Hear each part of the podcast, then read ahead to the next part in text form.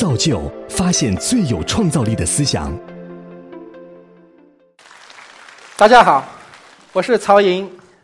来自能源区块链实验室，同时我又有一个很有意思的身份，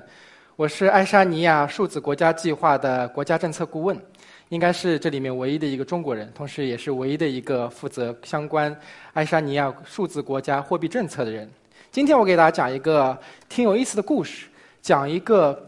东北欧的非常小的国家如何利用数字技术重构自己国家，甚至说是重建自己国家的故事。爱沙尼亚是一个非常小的国家，这个国家人口只有一百三十万。而且呢，偏处于东北欧的一角，和芬兰隔海相望。大家可以看一下，这是爱沙尼亚首都塔林的城市风貌，非常的童话国家感觉，是不是？红墙、尖塔、哥特式的教堂，绿荫葱葱，就是如此。爱沙尼亚首都塔林是一个只有四十万人口的小城市，但是集中了爱沙尼亚所有的大公司和所有的国家机构。然后整个国家啊，整个城市的面积也非常之小，是一个很恬静的小城市。但是大家知道爱沙尼亚之前是什么样子的吗？爱沙尼亚曾经是前苏联的加盟共和国之一，它从一九四零年代之后就一直作为前苏联的加盟共和国。这个国家在前苏联时代是一个非常封闭的国家，甚至说是可以说是落后的国家。整个国家对外独立的联系方式只有一个，外在爱沙尼亚加盟共和国外交部的一台外海事卫星电话，以至于在爱沙尼亚一九九一年独立的时候，唯一能够跟外部世界交流的就是那台电话。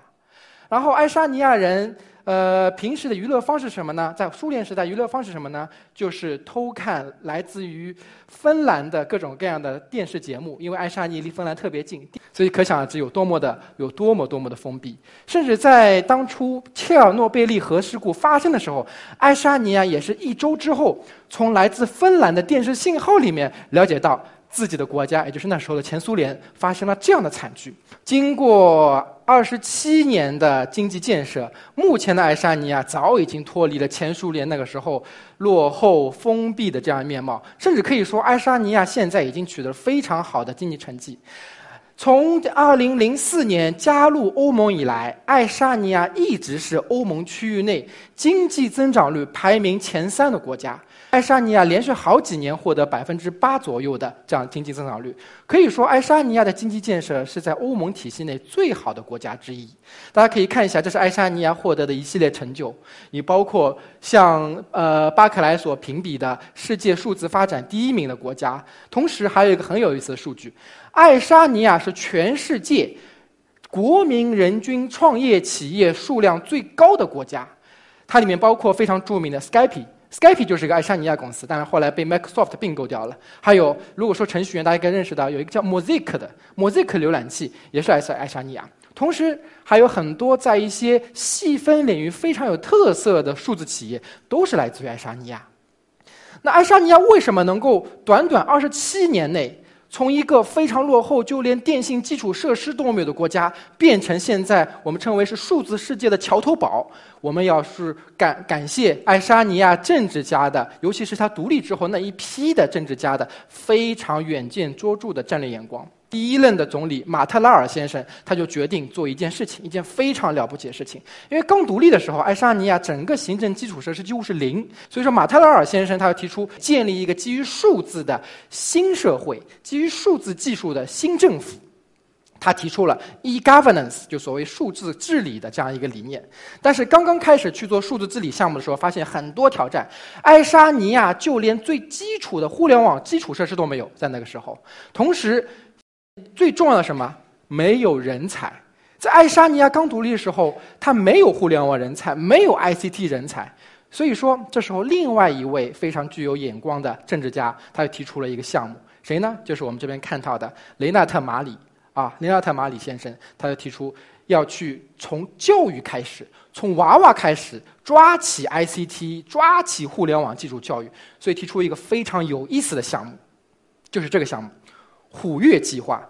当初提出虎跃计划的初衷非常简单，其实就是为了爱沙尼亚的学校提供百分之一百的互联网接入，以及为爱沙尼亚所有老师，从幼儿园老师到大学老师提供最基本的互联网和 ICT 的教育。但是你要知道，这可是在一九九七年时候提出的项目。一九九七年，大家想象你的中国的互联网情况什么样子？然后仅仅两两年之内。到一九九九年，爱沙尼亚所有学校已经全部连上互联网，然后百一一万七千名老师当中，百分之七十接受了初级和中级的 ICT 和互联网的基础教育，另外百分之三十获得了高级的互联网的相关和 ICT 的相关这样的一个一个资质，所以说是成就非常伟伟大。然后就是因为从娃娃开始抓起 ICT 和互联网教育，才导致。一直到现在，爱沙尼亚都有很好的相关的基础技术人才，ICT 的基础技术人才。这是为什么有那么多好的小的美的创业公司在爱沙尼亚这边出现？而且爱沙尼亚在2012年不满足于现在虎跃计划的成就，又开始了另外一个更有意思的项目，叫做编程小老虎项目。爱沙尼亚的编程小老虎项目旨在在所有五岁以上的儿童中间去进行基础编程知识的扫盲，就是在我们中国小朋友还没开始学习英语的时候，爱沙尼亚的小朋友就已经开始学习编程了。大家可想而知，这样的一批小孩在未来他会取得什么样的成就？大家会发现，爱沙尼亚早已经把互联网和 ICT 啊超越了技术的范畴，它已经进入了一个非常宏大的国家历史叙事了。爱沙尼亚在一九九九年的时候提出另外一个非常了不起的项目，叫做 Estonia。啊，Estonia 其实就是数字爱沙尼亚计划，旨在把整个爱沙尼亚的国家的基础设施和公共服务连根拔起，从我们能够看得到的物理世界提升到一个数字空间里面去。这个项目有非常强的爱沙尼亚特色，为什么呢？因为爱沙尼亚人口非常少，所以他希望能够通过这个项目给所有人提供最基础的公共服务。大家看一下，这是数字爱沙尼亚的时间线，项目的时间线。在零零年的时候提出了第一个项目数字报税啊，然后零一年开始数字人口登记啊，X Road 啊，数字学校啊，数字签名啊，以及相关的数字土地登记、数字公交、数字学历登记、数字投票啊，然后一直到后面，包括像。啊，区块链系统，然后数字的警察、数字的医疗、数字鉴宝、数字电网、数字汽车，啊，一系列项目。数字爱沙尼亚这个项目，eEstonia 这个项目，其实目前来看，它的进展早已经超过了当初政府仅仅是为了提供数字公共服务的这样的一个初衷，正在发生化学甚至核裂变的反应。但我这边先想介绍一下，在这个数字爱沙尼亚项目当中的三个支撑性项目，第一个就 X Road。Xroad 的这个项目是一个去中心化的公共数据库系统，它和其他所有的政务系统最大的区别在于什么？它当中没有一个集中式的中心化的数据平台，所有的数据全部分布在公各个公共部门和私营部门之间，然后通过高速互联网通路和网关系统，确保数据在国家内的这样充分共享。然后通过充分共享之后，就能产生见解、产生知识，赋予爱沙尼亚的公民和赋予像我们这样数字公民各种各样的信息渠道，来去进行创业，来去进行创造。第二个项目呢，就是数字 ID 项目。爱沙尼亚所有人的身份证其实都是像这样一张卡，是一张数字身份证。这样数字身份证不仅仅是你身份的证明，更是你进入数字世界的网关，就好像阿里巴巴的密码一样，来证明你是你，以及来去享受各种各样的数字世界的服务和数字公民之间来进行交流。还有一个项目呢，就是区块链系统。爱沙尼亚其实是世界上第一个提出区块链系统的人，早超过了中本聪在零九年所发表的那篇论文。但是那个时候还不叫区块链，它叫 KSI，叫无签名基础设施。但是其理念、分布式的共识、非对称加密和区块链。啊，理念是非常一致。现在的爱沙尼亚的 KSI 无无签名区块链系统已经在爱沙尼亚的行政、司法、商业、医疗、交通体系得到充分的应用，甚至是是包括像海外，像美国国防部也在用爱沙尼亚的 KSI 无签名区块链系统。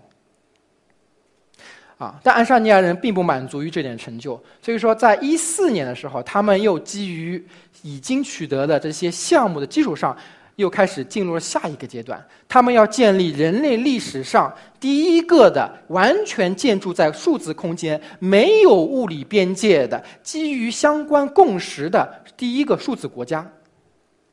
这个数字国家起源呢，其实还来还是来自于这样子的一个数字公民项目。数字公民项目在一四年开始启动的时候，其实仅仅针对于是 I 想在爱沙尼亚创业的外国创业者。但是爱沙尼亚就意识到，这里面其实是一个非常好的平台，可以聚集我们称为 global citizen，还有 digital nomad，就所谓世界公民和数字游侠，来在这样一片虚拟国土上共同创造一个新的数字世界这样一机会。所以说，爱沙尼亚就把相关的申请从企业家开放到所有认可数字国家理念，以及在过去为数字国家这样的一个事业做出过贡献的人。我自己很有幸是中国大陆申请成功的第九位数字公民。有一些很著名的人已经加入这些项目，比如说德国总统默克尔，比如说呃日本首相安倍晋三，比如说。呃，那个爱沙尼亚总统、拉脱维亚总统，还有一些非常著名的企业人士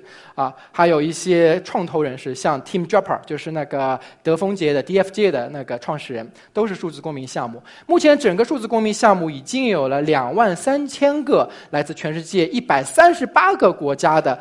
数字公民。这些数字公民在一起，除了能够享受爱沙尼亚的这些数字签名啊、数字报税啊、数字开设公司啊、数字银行的服务，更重要的是，爱沙尼亚这个项目把我们这样的人聚在一起，大家能够通过这样的一个平台来进行互动、来进行合作、来去做一些非常有意思的、非常有创造性的事情。这对于。对，因为自己不同的国家的政策而束缚被而被束缚住手脚，而受到局限的很有创造力又非常不安分的人来说，这就是一片新的乐土和天堂。大家，这就是我的一张数字 ID 卡。然后，爱沙尼亚后来又启动了更有意思项目。有了数字公民，就聚集起一批人。但是，国土在什么地方？是不可能在爱沙尼亚当中画一片小的物理国土，是不可能的事情。对于数字世界来说，真正的国土就是服务器，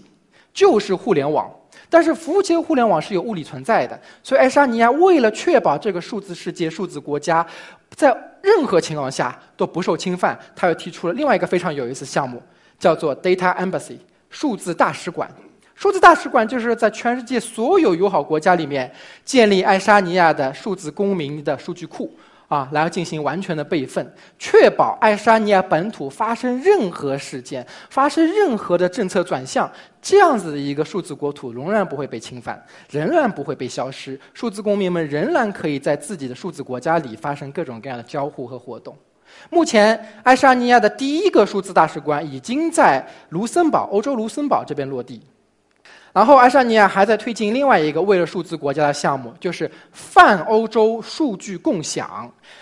从一七年的六月一号开始，爱沙尼亚总统正好担任欧盟的轮值总统。而他的担任人质统中最重要的一个任务，就是推进在欧洲地区内的跨国的无边界的数据分享。他为什么这样去做？就是希望这个数据国家、数字国家能够从爱沙尼亚的这样一片小的公共服务区域里面，能够拓展到整个欧洲，尤其是波罗的海国家。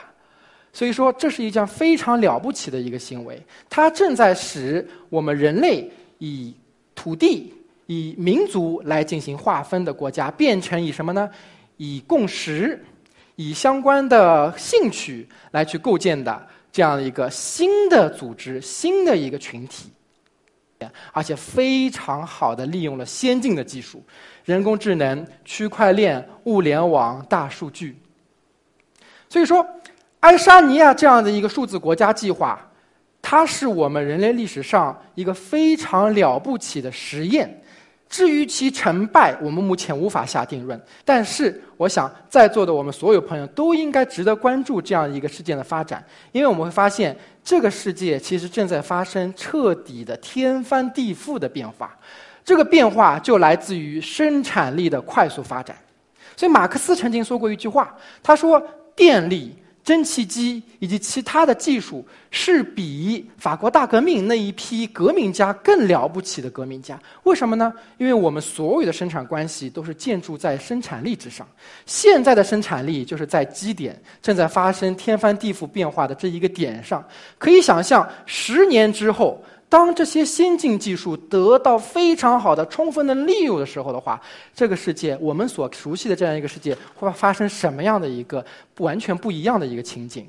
大家可以去在这个数字世界里面一起冲浪和遨游。谢谢大家。